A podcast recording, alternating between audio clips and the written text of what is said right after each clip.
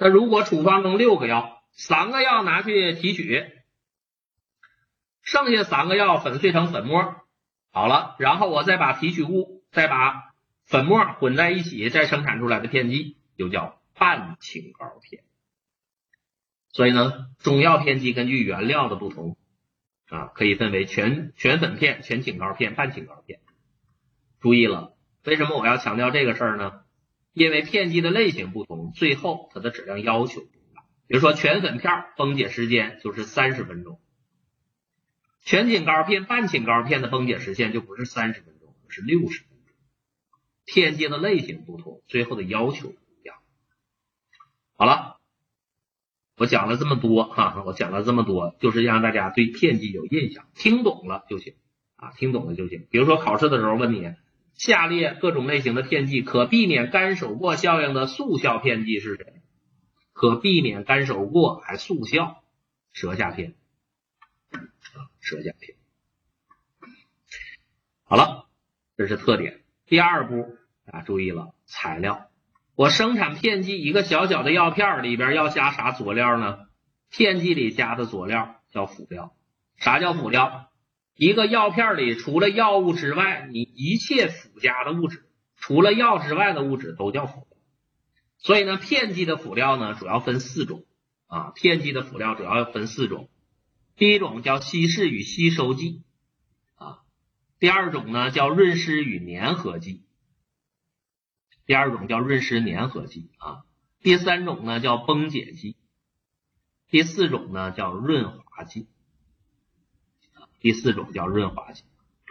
好了，片剂的材料一共分四个，最后呢我把这四个呢都放在表里了，大家注意了，大家最后我讲完了之后，我需要你记的就是这张表啊。现在我把这张表呢拆开，我一个一个的给你讲。第一种叫填充剂啊。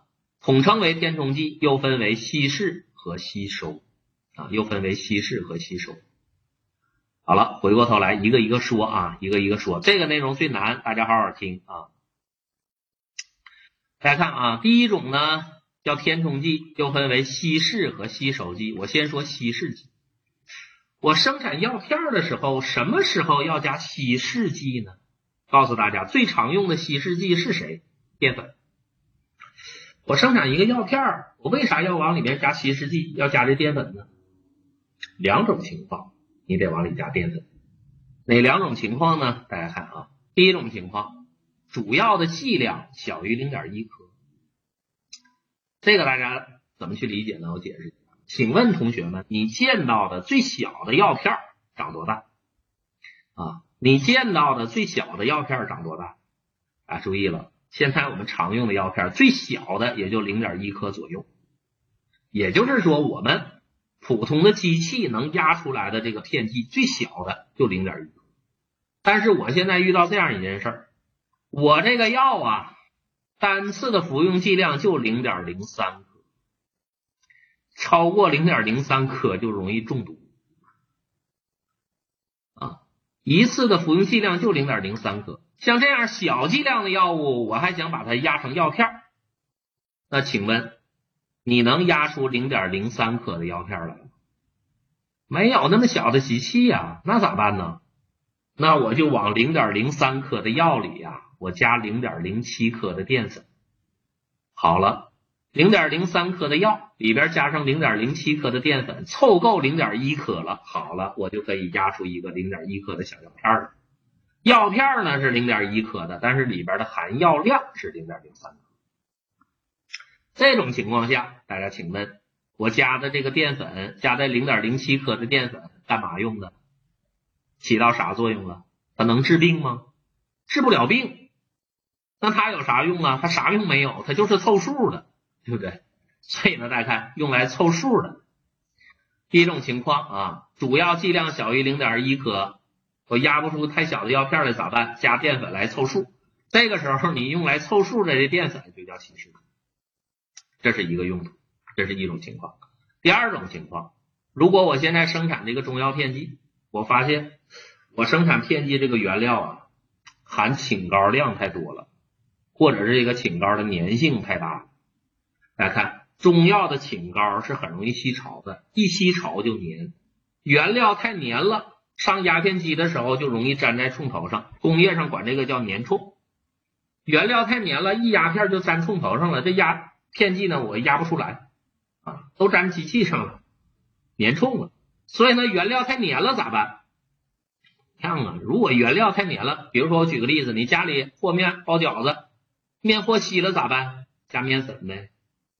同样的道理啊，我压药片原料原料太粘了咋办？加面粉呗，加淀粉来稀释这个粘性。所以呢，稀释剂啥时候用啊？两种情况，一个是主要的剂量小于零点一克，或者是原料太粘，这个时候都得加淀粉啊，都得加淀粉来做稀释剂，叫稀释剂。所以稀释剂起到啥作用？一个是凑数，一个是稀释粘啊，一个是凑数，一个是稀释粘。好了，那常用的稀释剂是谁呢？来看最常用的、最便宜的就是淀粉。淀粉最常用，因为它最便宜。但是淀粉有缺点，便宜没好货哈。淀粉有缺点，可压性差。如果我压药片的时候加淀粉加多了，这压出来的片剂容易松散，容易松片裂片，使用量不宜太大啊。好了，最便宜的淀粉。不好，那有没有最好的呢？大家注意了，最好的是乳糖啊，乳糖呢最好，但是它最贵，咱用不起。嗯，最好最便宜的不好啊，最好的又太贵，那咋办呢？咱混着用，我可以把淀粉、糊精、糖粉这三个便宜的混在一起用，来替代乳糖。所以呢，你可以这么记：淀糊糖替乳糖。淀粉、糊精、糖粉混混着用来替代谁呀？来替代乳糖啊，淀糊糖替乳糖。另外还有一个有甜味儿的叫甘露醇啊。所以呢，最后我需要大家记的是啥？大家请看，最后呢，我需要你记的是这张表，用谁来做稀释剂呢？淀糊糖替乳糖，有甜味儿的甘露醇。这有甜味儿的甘露醇呢，就适合来生产有甜味儿的片剂。比如说，我现在生产的是口含片、咀嚼片，大家想一想，口含片、咀嚼片是不是要求甜的？我生产口含片、咀嚼片要用稀释剂，首选的就是带甜味的甘露醇，它既有稀释的作用，同时还能小味儿，能有甜味儿。好了，这是用谁来做稀释剂呢？淀糊糖替乳糖有甜味的甘露醇。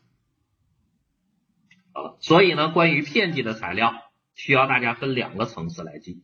第一个，你要知道每个材料它有啥作用，比如说稀释剂有啥作用，什么时候加，这是第一个层次。第二个，用谁做稀释剂，这是最常考的。淀糊糖替乳糖有甜味的甘露醇，这叫稀释剂。好，再说吸收剂。那用谁来做吸收剂？吸收剂是干嘛的？比如说，现在我遇到这样一个问题，我现在生产片剂，但是我一看处方里有好几个都是液体，处方中有好几个都是液体药，我就是再牛，我也不可能把液体压成药片啊，那咋办？我现在生产片剂呢，一看原料药里好几个好几味都是液体，那我就得额外拿点粉末。拿点粉末把液体吸收到粉末里之后，再想招把它压成药片，对不对？用来吸收液体的粉末叫吸收剂。用谁来做吸收剂呢？大家看各种钙，什么硫酸钙、磷酸氢钙、碳酸钙，还有硅胶、微粉硅胶。来看各种钙和硅胶，这都是吸收液体的吸收剂。好了。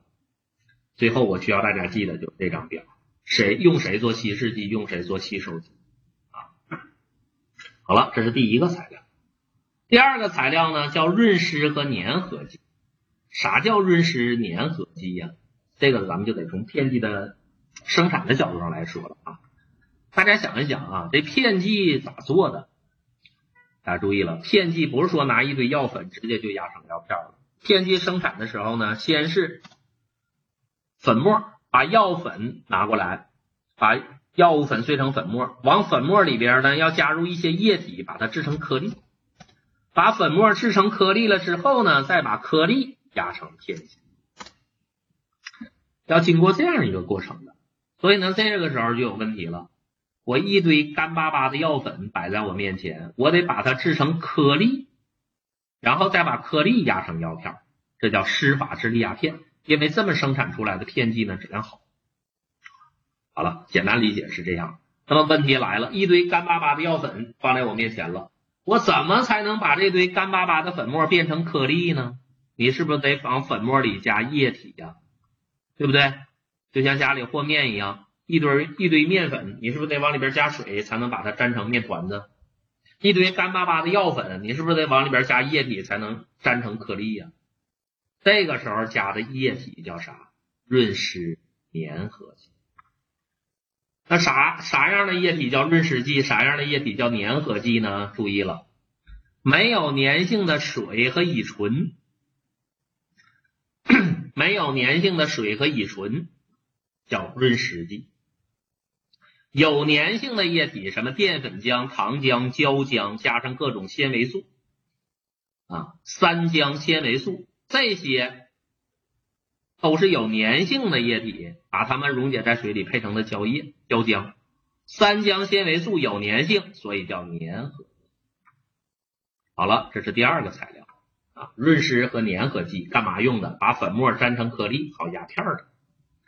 有没有粘性的水和乙醇是润湿剂，有粘性的三浆纤维素粘合剂。好，这是第二个材。第三个材料崩解剂。啥叫崩解剂呀？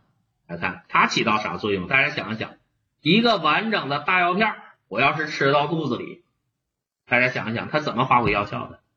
我把这药片吃到肚子里了，这药片得在我体内得化开了，崩解了之后。里边的药物才能释放出来呀，里边的药物释放出来了，才能穿透我的细胞膜，入到血里来治病啊。大家想一想，一个完整的硬硬的一个大药片，我吞到肚子里，你靠它自己得多长时间才能化开？它化开的太慢了，我等不及，药效太慢。所以呢，为了使一个药片啊吃到肚子里能够快速的崩解，我就得额外往里加点崩解剂。加了崩解剂的片剂吃到肚子里，到了肚子里自动的就碎了。这药片呢，在我体内自动的就碎了。它一碎了，里边的药物才能快速的释放出来。啥叫崩解剂？可以促使片剂在体内自动碎裂的这个材料叫崩解剂。那用谁来做崩解剂呢？这是我需要大家记的。用谁来做崩解剂的？便宜的淀粉，好的。淀粉钠啊，淀粉羧甲淀粉钠，还有低取代羟丙基纤维素，还有低取代和泡腾，比如说泡腾片儿跟泡腾颗粒一样，加的是有机酸和碳酸氢钠。好了，注意一下啊，用谁来做崩解剂呢？淀粉、淀粉钠、低取代和泡腾啊，低取代和泡腾这几个是做崩解剂的。好，第四个材料这个好理解了。大家想片剂咋生产出来的？是不是压片机压出来的？压片机压药片的时候，这个原料和机器之间有没有摩擦力？有摩擦力呀。所以呢，为了减少摩擦，为了使出片呢更加顺畅，所以呢，我生产片剂的时候要往里边加一些润滑剂啊，要加润润滑剂。用谁来做润滑剂呢？最常用的润滑剂，最常用的是美美的滑滑的硬脂酸镁滑石粉，这是最常用的润滑剂啊，美美的滑滑的，而且它俩还经常混着用。好了，这是最常用的硬脂酸镁滑石粉，但是它俩有个缺点，硬脂酸镁和滑石粉呢都不溶于水啊，硬脂酸镁和滑石粉都不溶于水。那就问题就来了，比如说我现在生产的是泡腾片儿我这泡腾片扔水里要求完全溶解的，一点渣子都没有的。我如果生产的是泡腾片能用它俩当润滑剂吗？那就不行啊，它俩都不溶于水啊，加进来呢它是润滑了，但是不溶于水，我生产出来的泡腾片有渣子，不合格啊。如果生产的是可溶片泡腾片，就不能用它俩来做润滑剂了，就得用水溶性的聚乙二醇来做润滑剂。好了，这个大家要知道啊。常用的是美美的、滑滑的，溶于水的是聚乙二醇。好了，大家看，这就是最后呢，我需要大家记的片剂的材料。考试的时候经常考，比如说生产某中药片剂里边加了淀粉浆了，干嘛的？你要知道粘合剂。那加了这个羧甲基淀粉钠了，干嘛的？崩解剂。加硬脂酸镁了，干嘛的？润滑剂。这是需要大家背的。考试的时候就拿材料来考你。考片剂中乳糖干啥用的啊？或者是考单选题，A 型题、B 型题都可以考你啊。考 A 型题、B 型题都可以考你。好了，有同学说这个低取代，大家注意了，我解释一下啊。这个低取代羟丙基纤维素，你把这个低取代羟丙基纤维素扔水里配成胶液了，液体的低取代羟丙基纤维素，液体的低取代这是干嘛的？粘合剂，而如果固体粉末状的低取代羟丙基纤维素加到药片里了，那就是崩解剂。所以呢，有同学说的对啊，这个低取代既可以作为粘合剂，又可以作为崩解剂，这对。但是你要注意了，你把你把它当粘合剂用的时候咋用的？你得把它溶到水里，它得是液体的，液体的低取代羟丙基纤维素的溶液才能把粉末粘成颗粒，这叫粘合剂。而如果你想用它来做崩解剂的时候，得用干燥的固体粉末，固体粉末状的这个低取代羟丙基纤维素啊，加到这个片剂里，它才做崩解。也就是说，低取代羟丙基纤维素做粘合剂的时候用的是液体啊，而把它当崩解剂用的时候得用固体的，固体的做崩解剂，液体的做粘合剂。所以考试的时候这么考你。说低取代羟丙基纤维素溶液在片剂中干啥用的？低取代羟丙基纤维素溶液液体的那是粘合剂。如果就写低取代羟丙基纤维素，那就是崩解剂啊。好了，对，跟淀粉是一样的。好了，这个事儿呢，咱们说明白了。这个内容不好记啊，所以大家会发现我今天讲的比较啰嗦。为啥啰嗦？因为每个剂型三件事儿：特点、材料和要求。特点你得听懂，你得理解。怎么叫理解？所以我就得啰里啰嗦的讲，你才能理。材料呢又很多，你会发现咱们讲了五个剂型，用的材料都不一样。胶囊壳是啥做的？滴丸是啥做的？片剂是啥做的？材料都各不相同啊，所以要啰嗦啊。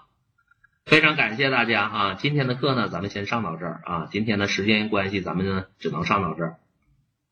下节课咱们接着讲啊，剩下的内容啊接着讲。有的同学说上了一节课了啊，我都没记住啊，没记住呢是正常的，那就说明呢上课之前呢你好像也没预习啊，所以呢大家注意了，就是因为你记不住，所以我才留作业的。就是怕你记不住，所以我才给你留作业的。好了，别谢谢峰哥啊，峰哥还得留作业了，回去得写作业啊。趁热打铁啊，你把每个机型的材料和要求写本上啊。确实不好记啊，确实不好记。好记我就不让你写作业。那为啥第一章我没让你写作业呢？好了啊，这个内容啊，确实第五章你不好得分的啊，不好得分的。第五章的题呢，跟第三章是截然不同的。第三章呢是看起来难，做题呢，老师给留的作业都写了。第三章的题呢还会做，而第五章呢是做第五章的题，看起来每个题我都会，但是一做就错，就是因为你记不牢，记不牢怎么办？写作业哈，写作业。好了，最后啰嗦两句，我强调强调作业的事儿啊。这回大家也能理解了，我为啥让你写作业，就是因为第五章不好学，考分还多还不好学，那就得写作业了。对，第五章的内容太琐碎了。好了，感谢大家，剩下的内容啊，咱们下节课再继续啊。好了，大家晚安，周末愉快，记得写作业，下次再见。